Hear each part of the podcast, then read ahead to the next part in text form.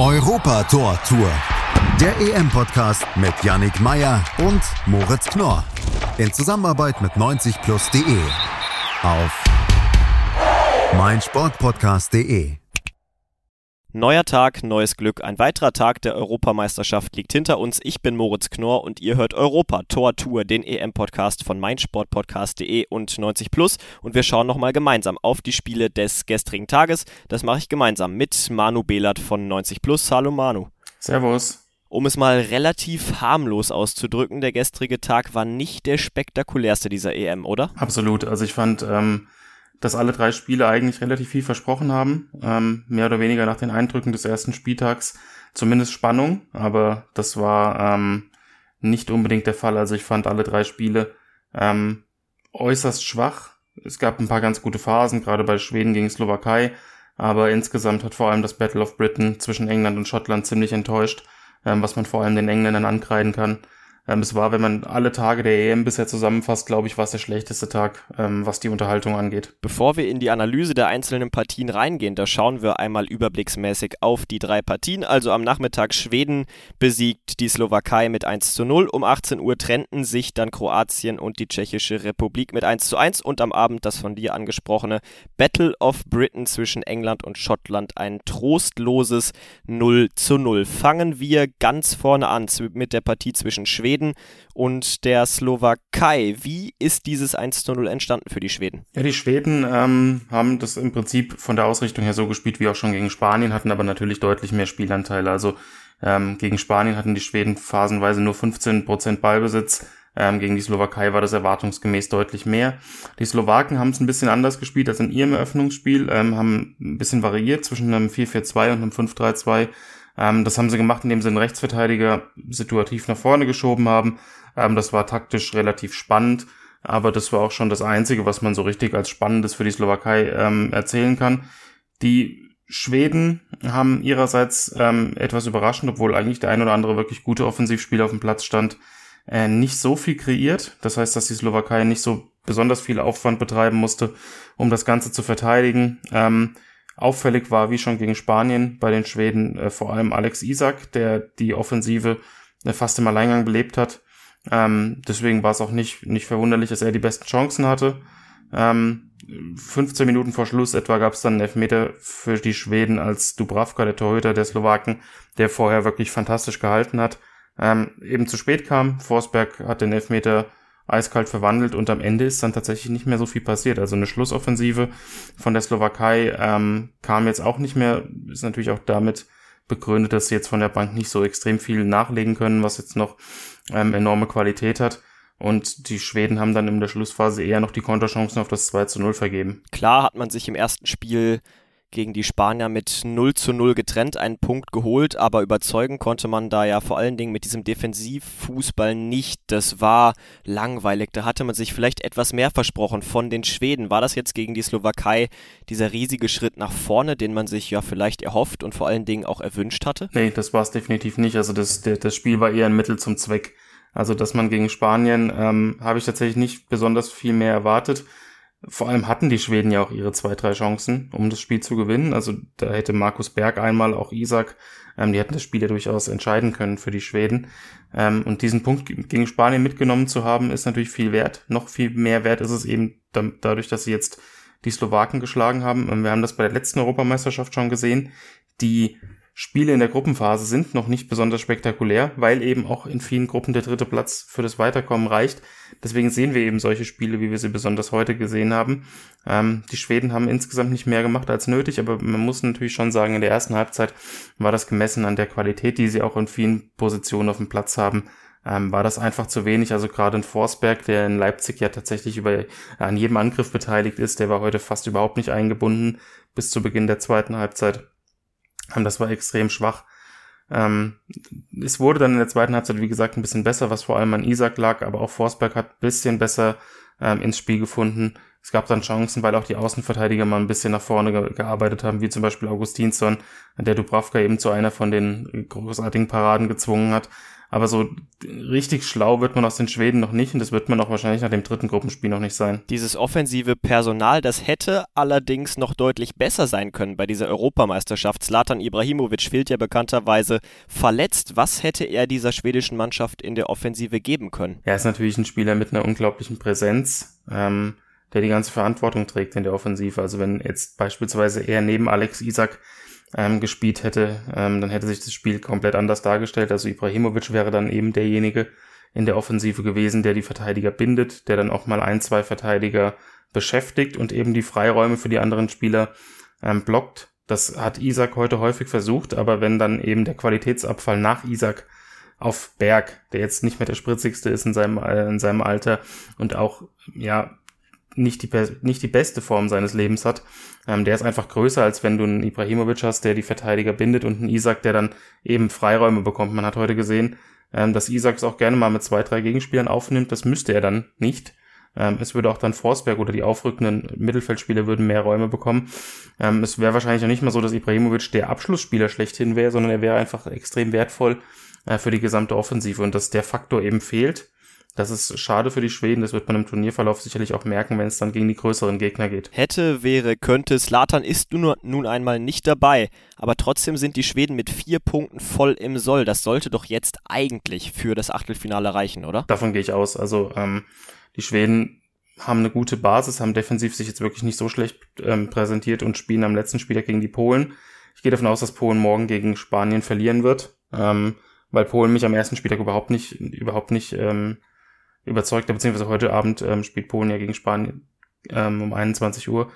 Ähm, ja, und deswegen gehe ich davon aus, dass die Schweden auch am letzten Spieltag zumindest den einen Punkt äh, holen werden, um sich souverän für das ähm, Achtelfinale zu qualifizieren. Wenn du aus drei Spielen voraussichtlich sogar null Gegentore kassierst, dann ist das auch eine souveräne Qualifikation und da kann den Schweden sicherlich keiner was nachsagen. Aus dieser schlechten Leistung der Polen am ersten Spieltag resultierte der Sieg der Slowakei. Damit haben sie jetzt auch schon drei Punkte nach zwei Spielen. Was traust du ihnen am letzten Spieltag gegen Spanien zu? Können sie vielleicht einen Punkt holen und damit ja vielleicht auch ins Achtelfinale einziehen als Gruppendritter? Ich glaube eher nicht. Ähm, die Schweden haben gegen die Spanier wirklich am Limit verteidigt und haben trotzdem einige Torchancen zugelassen.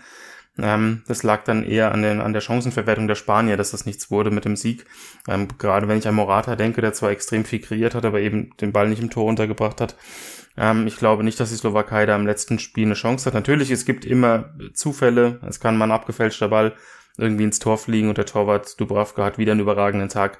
Aber es ist doch sehr wahrscheinlich, dass Spanien das letzte Spiel gewinnt und dass die Slowakei dann mit drei Punkten ausscheidet. Schauen wir auf die zweite Partie des gestrigen Tages zwischen Kroatien und Tschechien. Und diese Partie endete 1 zu 1. Kroatien mit, bisher mit erst einem Punkt nach zwei Partien. Sie stehen damit schon ja, ziemlich mit dem Rücken zur Wand von diesem Spiel der WM 2018, als man ja bis ins Finale einzog, da ist wenig zu sehen. Ist Kroatien für dich bisher die Enttäuschung dieser Europameisterschaft? Ja, absolut. Also ich ähm, hatte sie nicht überragend erwartet, also nicht auf dem Niveau von 2018, aber auch nicht so schwach, wie sie sich bisher präsentiert haben. Also am ersten Spieltag gegen England konnte man noch sagen, okay, es war England und man wollte nicht zu viel riskieren, aber England hat ja auch nicht überzeugt und Kroatien hat tatsächlich fast nichts nach vorne zustande gebracht.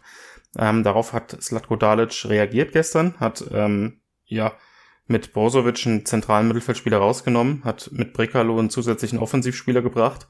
Ähm, gemerkt hat man davon aber jetzt ja fast nichts. Also Kroatien war wieder so behäbig, hat wieder den Ball im, im ähm, Spielaufbau extrem verschleppt. Es war kein Tempo dabei. Ähm, Kovacic hat sich zurückfallen lassen, hat dann versucht, das Spiel zu initiieren, hat dann aber wieder keine Anspielstation gehabt weil die Abstände zwischen der Defensive und der Offensive extrem groß waren. Ähm, das Highlight fand ich in den ersten 15 Minuten war ein direkter Freistoßversuch von Dejan Lovren, der natürlich völlig schief ging. Ähm, das war wirklich das einzig Nennenswerte, was die, die Kroaten in der Anfangsphase kreiert haben. Das haben sie nicht kreiert, weil es eben Standard war, den sie leichtfertig ver vergeben haben. Ähm, deswegen war das wirklich ein Auftritt, vor allem in der ersten Halbzeit. In der zweiten wurde es ein bisschen besser, aber besonders in der ersten Halbzeit war das extrem schwach von den Kroaten, ja. Und Tschechien auf der anderen Seite, die könnten vielleicht so etwas wie, ja, vielleicht die Überraschung dieser Europameisterschaft werden, haben bereits vier Punkte. Das sollte eigentlich fürs Achtelfinale reichen. Was macht die Tschechen so stark? Also Tschechien ähm, hat mich im ersten Spieltag vor allem durch Effizienz beeindruckt. Also sie haben ja gegen Schottland doch einiges zugelassen. Ähm, die Schotten hatten da relativ viele Torabschlüsse, aber die Tschechen haben dann sehr effizient gespielt, ähm, haben mit Patrick Schick natürlich auch einen Spieler, der irgendwie komplett anders spielt, als das bei Bayer Leverkusen tut. Ähm, ist hier richtig gut ins Spiel eingebunden, spielt kluge Pässe, ist ein Spieler, der sich auch mal gern zurückfallen lässt. Also ist ähm, kurzum die, die Spieler, die zur Verfügung stehen, werden einfach sehr gut eingesetzt. Also ein Suchek darf ähm, im Mittelfeld auch gerne mal nach vorne gehen, wird dann abgesichert. Ein Darida ist sowieso immer überall zu finden.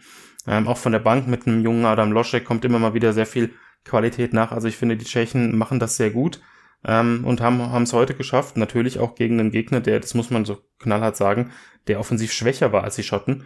Ähm, relativ gut zu verteidigen. Bis zur Halbzeit war nicht viel los. Da hatte Rebic eine Chance und ansonsten haben die Tschechen eben auf ihre Chance gewartet und in der ersten Halbzeit durch den Elfmeter auch ihre Chance genutzt. Schauen wir ganz kurz auf den Spielverlauf. Du hast es gerade angesprochen, das 1 zu 0 für die Tschechen per Elfmeter.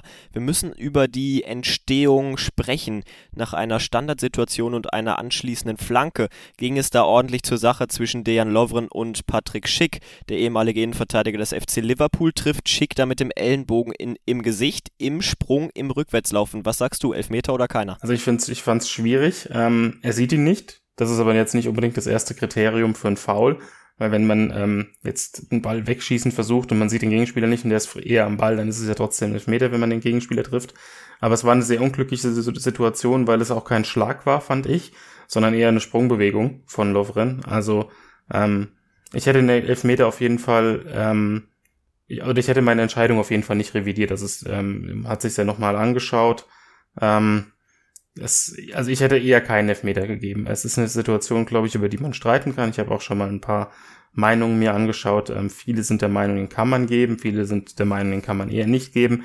Ähm, also ich finde, es ist, es ist eine Situation, äh, die schwierig zu bewerten ist. Aber für mich war es in der Tendenz eher kein Elfmeter.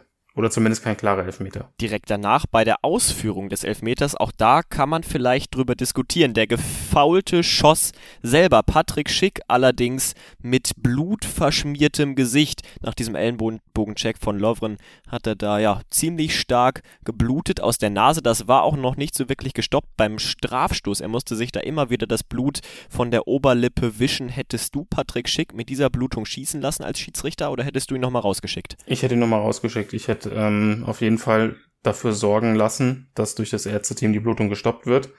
Ähm, weil man hat ja auch gesehen, er hat ja auch danach beim Jubel lief ihm immer noch das Blut aus der Nase und äh, hat auch noch ein ziemlich schmerzverzerrtes Gesicht. Also ähm, komplett bei 100 Prozent war er nicht, als er den Elfmeter ausgeführt hat. Umso beeindruckender natürlich, dass er den ähm, sehr cool verwandelt hat.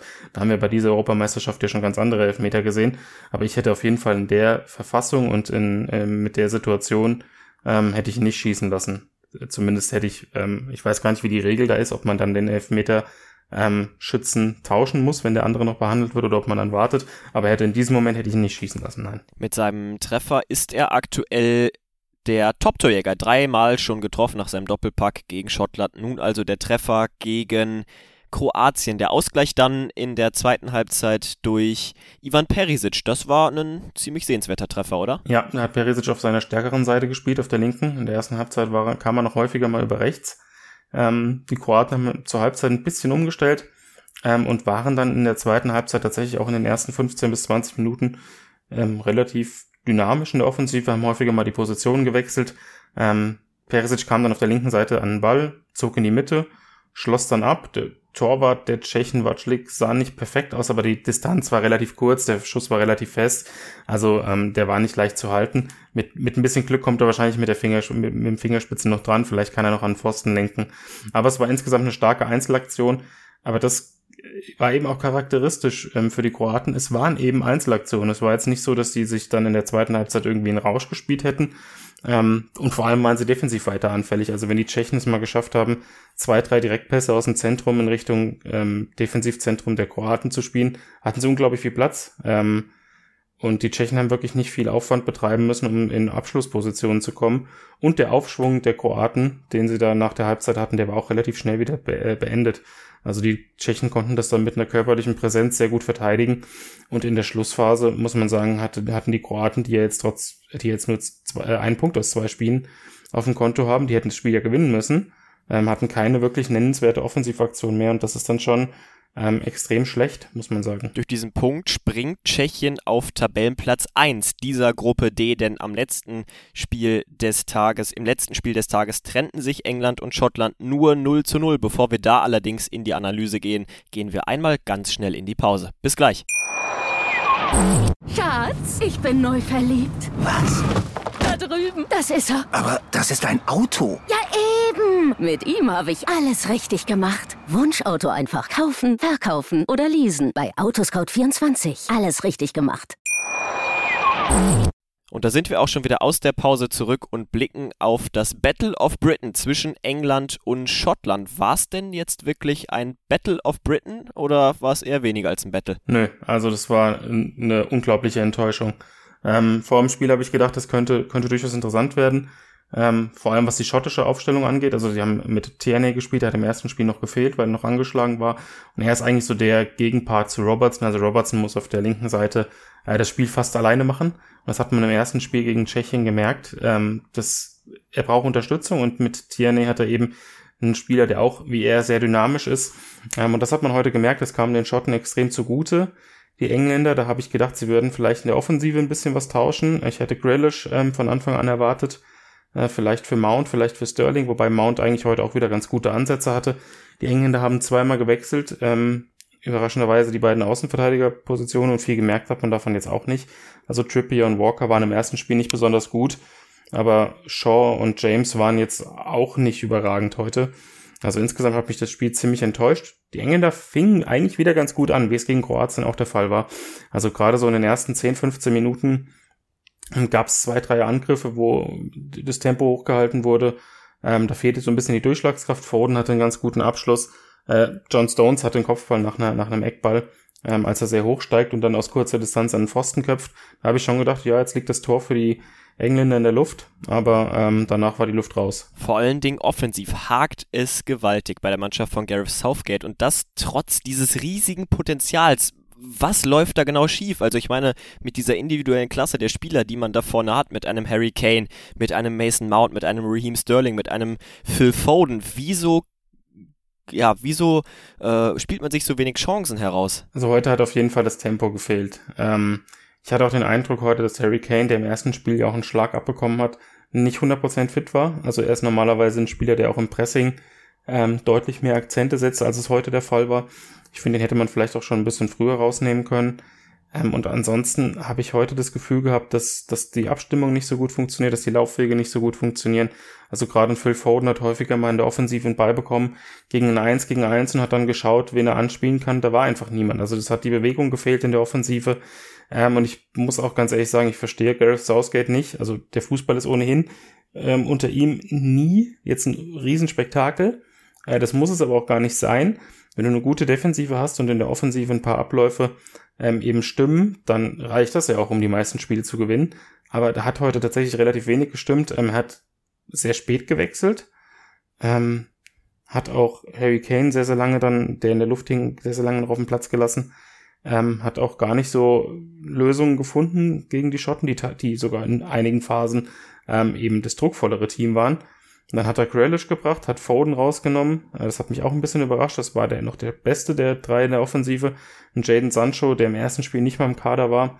Und ähm, neben der Kreativität, die die anderen ja eigentlich haben müssten, einfach auch noch diese Explosivität im Antritt mitbringt. Also der auch mal ein 1 gegen 1 gewinnen kann und aus der Bewegung abschließen kann.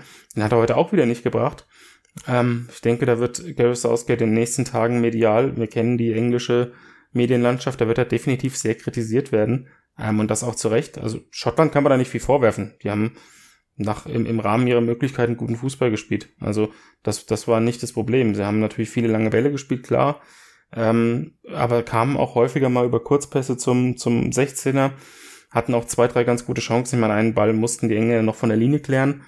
Ähm, also Schottland hätte das Spiel, wenn es gut läuft, auch gewinnen können. Also das muss sich England auf jeden Fall ankreiden lassen. Findest du, England spielt zu defensiv mit Rice und Phillips im zentral defensiven Mittelfeld? Ich meine, man könnte auch einen Mason Mount eine Position nach hinten stellen. Auch beim FC Chelsea hat er mal diese etwas defensivere Position ausgefüllt. Raubt man sich so ein bisschen der eigenen Qualitäten im Offensivspiel dadurch, dass man mit diesen zwei defensiven Sechsern spielt? Man könnte definitiv auch ein 4-3-3 mit zwei offensiveren Achtern spielen. Definitiv. Das ist das ist denkbar. Ähm, aber das kann eigentlich nicht die Erklärung sein. Also ich finde, dass man auch mit den, wenn man, du hast ja eben aufgezählt, ähm, wer, wer alles auf dem Platz stand. Damit muss man eigentlich besser Fußball spielen können, als das hier der Fall ist. Zumal Reese James und Luke Shaw ja eigentlich auch Außenverteidiger sind, die ja auch das Spiel nach vorne antreiben.